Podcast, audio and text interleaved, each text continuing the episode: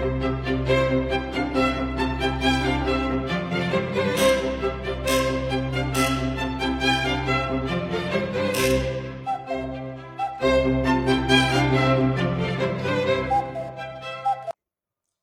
位好，我是许军老师，今天来聊一个呢管理上的问题，叫做从阴阳哲学的角度来看呢市场经济的一个失衡。我们说呢阴阳哲学哦，它是一个宇宙性的哲学，不是迷信。这个在之前的音频，在喜马拉雅电台，在这个腾讯视频等等这些一些平台上呢，已经解释过了，这里呢不再呢重复的解释。而呢，阴阳两种元素的存在，要以相对的平衡，能够使到它们达到相对比较好的一个状态，我们叫阴阳相对二元平衡的理论。在之前呢，也有详细的一个讲述。那么今天呢，我们就把阴阳的哲学引入到市场经济的这样一个领域。我们都知道，市场经济哦，我们说呢，整个社会的需求由市场来决定。那么呢，这样的一种形式呢，它极大的放开了人的欲望，既放开了普通的消费者、老百姓的欲望，也放开了这些生产者、厂商的一个欲望，所以整个社会的一个经济的积极性哦，被极大的调动开，经济得到了很快速的发展。当然，经济的快速的发展呢，也导致呢出现了一些问题，比如说环境的破坏的问题，比如说物价呢不断上涨的问题等等。我们暂且呢把这些呢当做一种市场经济的失衡，我们来对比哦，国内国外的市场经济，会发现不太一样。国外呢也搞这种市场经济，但是他们的市场经济呢似乎呢过渡的更加的平稳，环境破坏的问题，这些问题呢失衡的问题呢似乎更少。那么到底什么原因造成的呢？这就是我们今天要讲的一个内容。从了阴阳哲学的角度来说，阴阳相对二元平衡，整个状态才是比较好。而如果说哦，市场经济我们称之为一种阳性的因素，因为它极大的将人的欲望给放开了。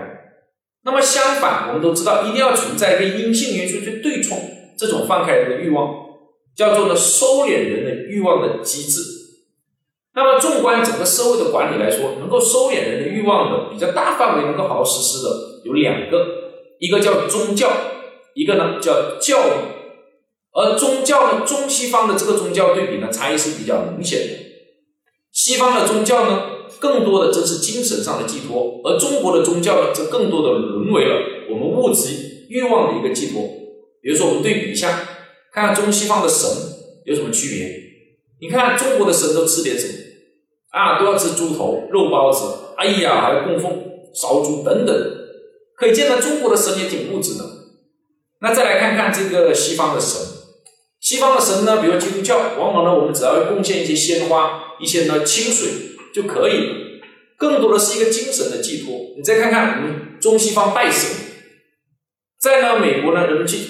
基督教都叫祈祷，哎呀我有罪，请神的宽恕。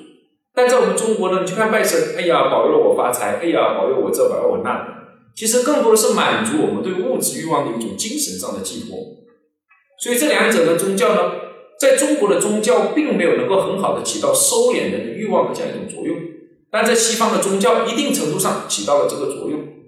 所以呢，从这个角度来看呢，西方的市场经济它的失衡的状况呢，相对来说就会少一些。这是第一。第二，再来看看教育，教育呢？我们中国的这个市场经济啊，发展了这么三四十年，实现了西方国家几个世纪才能完成的一种状态。毫无疑问，极大的刺激了社会的这个欲望，加速了经济效率的提高。而在这种经济效率的提高的情况下，必定影响我们的教育，使得我们的教育慢慢的也开始走向了这个追求物质效益跟追求经济效益的状态。曾经呢，有一个日本的学者。提出了一个词，叫东亚式教育。他有这样一段描述吧，他认为呢，在我们现在东南亚一带啊，东亚地区哦，依然还存在着一个班四十人以上的教师挤在一个教室里面，然后大家呢一直呢在学一些呢应试教育为主的东西，而这种东西呢，除了在东亚能看到以外，在其他的国家已经消失的一种教育模式。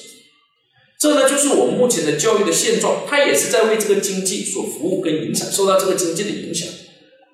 因为市场经济这么短的时间内，也就注定着我们需要大量的这种人力，就完成了劳动密集型的产业。当然，现在中国的经济在逐渐的转型跟升级，这是另外一个话题。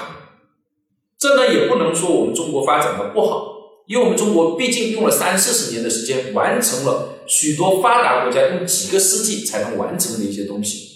所以呢，略显仓促，有这样这样的问题是很正常的。但是呢，从阴阳哲学相对二元平衡的角度来说，现在呢，我们需要更多的来收敛人的机制的这些呃，收敛人的这样欲望的机制的存在，才能保证整个社会比较健康、平稳向前的发展。比如说我们的宗教和我们的教育，宗教的改革呢，相对来说现在是比较困难的，而教育的改革呢，我也希望能够尽快的推动。因为在这么多的领域里面，教育的改革应该属于相对呢比较慢跟落后的一个领域。好，这就是我们讲的从阴阳哲学的角度来看呢市场经济的一个适合度。谢谢大家。